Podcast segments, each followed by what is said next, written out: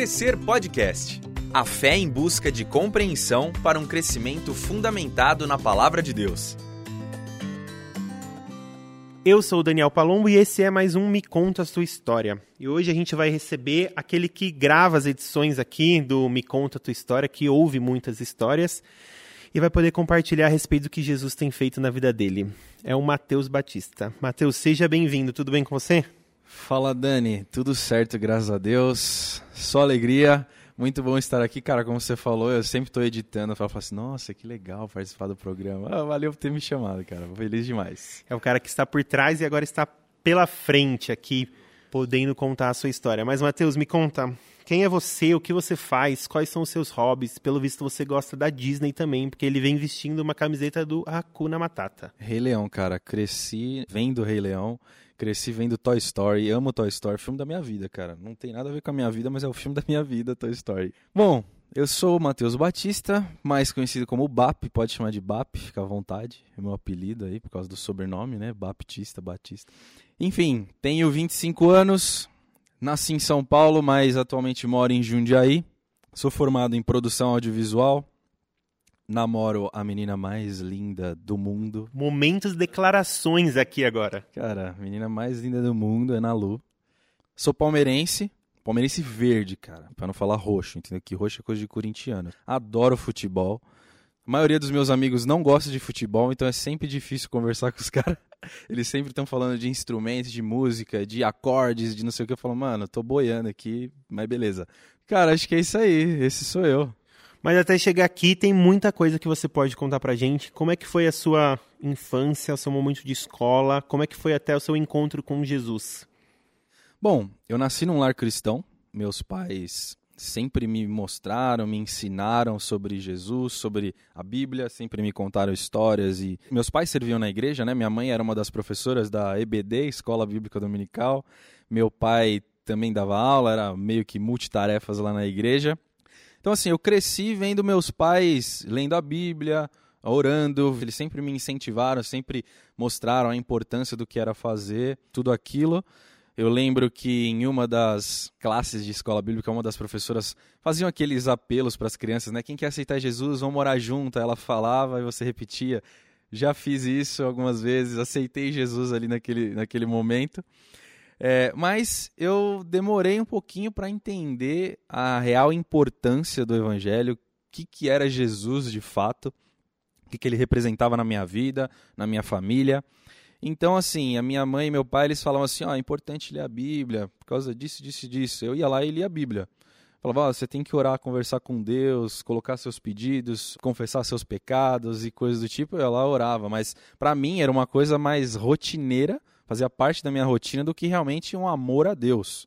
Enfim, a minha infância e adolescência foram cumprindo uma tarefa ali que eu tinha que eu sabia que eu deveria orar e ler a Bíblia, não sei porquê. Tanto é que eu não entendia isso, então na, na minha rua, lá em São Paulo, tinha amigos não cristãos, na escola eu tinha amigos não cristãos, mas eu nunca falei de Jesus para nenhum deles. Nunca tive coragem, nunca me toquei que eu deveria uh, falar de Jesus para eles, ou às vezes está rolando algum assunto e eu expor a minha opinião como cristão, talvez, não sei. Nunca fiz isso. Você falou assim que você nasceu num lar cristão e até que os seus pais falavam para você a respeito do evangelho. Você acredita que esse ambiente cristão que você cresceu colaborou para você conhecer Jesus? As pessoas que estavam à sua volta eram boas referências daquilo que o evangelho dizia que as pessoas devem ser?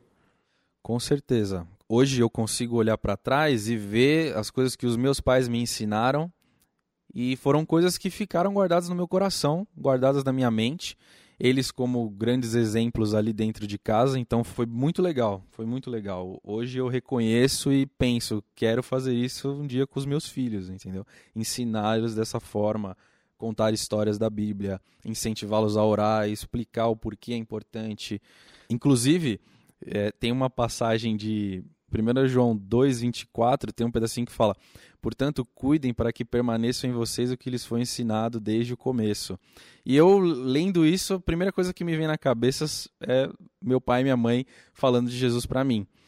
Isso é uma coisa que hoje eu tenho consciência, né? Mas eu, eu realmente não tinha. Mas com certeza o que eles fizeram foi muito importante para mim até hoje, para eu poder entender uns anos depois o que Jesus tinha feito por mim, pelos meus pais, pelos meus outros familiares, que alguns também são cristãos. Mas o que, que mudou na sua vida do Mateus antigo e do Mateus novo? O que, que você pode dizer que realmente Jesus transformou quando você olha e fala: Isso aqui, por causa do Evangelho, eu vejo a transformação da minha vida depois desse encontro com Cristo? Contar então uma historinha aí de como foi mais ou menos isso. Eu acho que a minha conversão foi um processo de maturidade, assim. Foi de, aos poucos, ir captando umas coisas, entendendo outras, e comecei a entender o que Deus tinha feito por mim. Eu olhava para trás e falava, nossa, isso aqui foi Deus. Eu conseguia enxergar coisas que Deus estava fazendo na minha vida. Depois que a gente se mudou para Jundiaí, eu moro em Jundiaí faz uns nove anos mais ou menos, a nossa antiga igreja em São Paulo ficou um pouco longe e a gente começou a visitar algumas outras igrejas aqui pela região. Uns dois anos depois, a gente conheceu a Iba Viva. Eu fui num acampamento da Lighthouse. Eu já era mais velho, assim, acho que já era até maior de idade, não lembro, 18 anos. O quarto daquele acampamento está mais na minha mente do que o acampamento em si. O assunto que foi o acampamento, o que, que a gente fez lá, não lembro de nada, mas o nosso quarto ali, do meu e dos caras, foi sensacional. A gente, a gente chama de suíte. Foi o suíte. Sempre que a gente vai lembrar desse acampamento, falar, ah, o acampa da suíte, o acampa da suíte. Cara, ali naquele quarto, cheio de meninos, nosso líder ali, nosso monitor, entre aspas, era o Porquinho, Felipe Nascimento. E ali naquele quarto, parecia que todo mundo precisava, assim, retomar o foco da vida, assim, sabe? Entender, cara, eu tô fazendo coisas erradas, tô pensando de uma forma errada, preciso focar em Cristo, focar em Jesus. E foi legal, porque a gente conviveu ali, a gente começou a conversar, cada um falar um pouco da sua vida, meio tímido, porque, por exemplo, eu não conhecia muitos caras. Mas esses amigos são meus amigos até hoje, alguns deles meus melhores amigos, mais próximos até hoje eu sempre orei para Deus, falei, Deus, eu quero amigos verdadeiros, assim, né? Naquela época que eu não entendia muito sobre o evangelho, eu orava pedindo isso, orava, Deus, eu quero amigos verdadeiros, amigos que... Porque na escola, na rua, eu tinha amigos, mas não era aquela coisa íntima, uma coisa, sei lá, mais próxima, o cara ia na minha casa, eu ia na casa dele. Enfim, depois desse acampamento, eu conquistei essas amizades, eu... Deus me deu amigos, entendeu? Foi um momento incrível, e a partir dali desse simples ato de ter amigos, eu comecei a entender de fato que Deus existia, que Deus respondia orações e que através dessas amizades hoje a gente se conversa, a gente se cobra, a gente faz discipulado juntos, a gente lê a Bíblia juntos, a gente conversa sobre a Bíblia. Um fala pro outro, e aí, tá lendo? O que, que você tá lendo? Vamos conversar. É, se fortalece juntos, se suportando um ao outro, assim.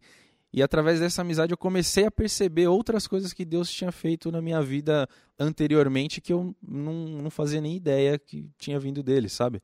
Então foi aí que eu comecei a entender de fato quem era Jesus e o que ele representava na minha vida. Quando a gente aceita Cristo, a gente se torna filho de Deus e a gente ganha uma família. Como é que tem sido a sua vivência na igreja? Como é que tem sido viver com os irmãos e quanto isso tem sido bom e tem te ajudado nessa caminhada? Tem sido fundamental, porque, como eu falei, são esses amigos, essa vivência aqui na, na igreja, ter aprendido sobre o que é servir a Deus com excelência, de me dedicar a fazer isso, de estar envolvido, cultivar essas amizades, isso tem sido essencial para o meu caminhar até hoje, assim. É, eu acho que foi esse o, o ponto-chave que me fez virar a chave para entender tudo. Então eu vejo como essencial. Eu já fiquei por muitas vezes pensando, ah, é, eu nunca tive um momento assim que, sabe, você entra na igreja e você vê o pastor falando para você. É, e ali você se converte. Já viu as histórias assim, de testemunhos? Então eu sempre tive em crise. Cara, será que eu aceitei Jesus mesmo? Será que. Mas então, foi aí que eu consegui sacar uma outra coisa que está em 1 João, que fala: e sabemos que o conhecemos se obedecemos aos seus mandamentos. Sempre quando eu leio esse versículo, essa passagem, eu lembro de que lá atrás, junto com meus amigos, como eu comecei a ter esse desejo, esse prazer por ler a Bíblia, por orar, por falar com Deus, por buscar a Deus, por poder falar de Jesus para outra pessoa. E através disso também eu consegui na faculdade, por exemplo, tá rolando ali uma conversa polêmica e eu conseguia falar uma visão cristã da coisa, sabe? Conseguia em rodas de conversa com os amigos não cristãos da faculdade falar de Jesus para eles, falar o meu ponto de vista. Tinha outros caras de outras religiões, a gente conseguia ter um debate legal ali. Então, diferente do que foi na minha escola, na rua, lá em São Paulo, quando eu morava, que eu nunca falei de Jesus para ninguém, sabe? Essas pequenas transformações é o que me dá certeza de que Jesus é o meu único suficiente Salvador. Afirmação: o reino de Deus é um reino de amigos. Confere isso, é verdade? Total, cara. Dou um check todo dia nessa afirmação aí. cara, eu amo meus amigos, a gente tá sempre junto. Caminhando mais próximo de Jesus, consegui perceber a amizade dele. E isso me ajuda a ir atrás dos meus amigos a cultivar a amizade com meus amigos. Cara novo que chegou na igreja ir lá e poder conversar com ele, trazer esse cara para perto, sabe? Então eu acho que a amizade é fundamental. São esses caras, esses amigos cristãos da sua igreja que vão te ajudar e dar esse suporte, te carregar muitas vezes a orar por você em dificuldades, em momentos pesados. E eu acho que isso é muito legal, então essa afirmação faz todo sentido para mim. E caminhar com Cristo como já diz mesmo, é uma caminhada. Então, às vezes, a gente tem luta, a gente tem angústia e tem muitos processos, como você falou. Como é que tem sido para você passar por esses processos, por essas lutas, por essas angústias? E o que, que você tem feito que te ajuda nas disciplinas espirituais? O que, que você tem feito quando você precisa passar por isso? Bom, a igreja fez uma série recentemente disso, tinha devocionais, podcasts falando disso. Eu tenho ouvido bastante isso, porque criar uma disciplina, isso é muito difícil, né? Para qualquer coisa. Ainda mais de leitura da Bíblia e oração. Então, muitas vezes, eu, quando eu, eu, sinto essas dificuldades, eu me forço a estar fazendo aquilo, até que depois de um tempo eu volte a fazer naturalmente. Sei lá, fico 15 minutos orando, lendo a Bíblia, fazendo um devocional. Na semana seguinte aumento esses minutos, ou fazendo uma coisa contadinha mesmo. E quando você olha para o mundo, você olha para Vinhedo, e você olha aquilo que você já tem estudado, você já tem aprendido, como você acredita que é o convite de Jesus para você traduzir quem ele é? Lá em 1 João também fala, mas quem obedece à palavra de Deus mostra que o amor vem dele, está se aperfeiçoando em sua vida. É, eu acho que em Vinhedo, servindo na igreja ou em Jundiaí, em qualquer outro lugar, a gente deve fazer tudo com amor. É isso que eu tenho tentado fazer no meu trabalho, no serviço na igreja, numa simples conversa com alguém. É amar aquilo que eu estou fazendo, é amar aquela pessoa. E eu acho que através disso é a forma que Deus se mostra através de mim. Pelo menos é o que eu tenho tentado fazer. e se eu pudesse trazer o Mateus da sua adolescência, de antes de conhecer Jesus aqui agora e colocar na sua frente, o que, que você diria para ele? Cara, continua lendo a Bíblia, continua orando ali, fazendo o que sua mãe está mandando que você vai entender muito em breve o que isso tudo representa para você. E se você puder deixar uma mensagem para quem está ouvindo a sua história agora, o que, que você fala para essa pessoa? Olha, eu diria que se você está vindo na igreja, se você começou a vir agora, se você já vem há muito tempo e você tem uma dificuldade com amizades, cara, tem um rolê da igreja, um rolê da Lighthouse, um rolê na casa de alguém, te chamaram para ir, você, você pode ir porque é na igreja, não sei, cara, vai tem um rolê X na casa do cara, vai nesse rolê X do cara X, entendeu? Cultive amizades, faça amizades, esteja presente na, nas programações da igreja, entendeu? Eu acho que amizades cristãs são coisas que a gente deve cultivar bastante, assim, porque são essas pessoas que te dão um suporte, que oram por você, que estão junto na caminhada com você.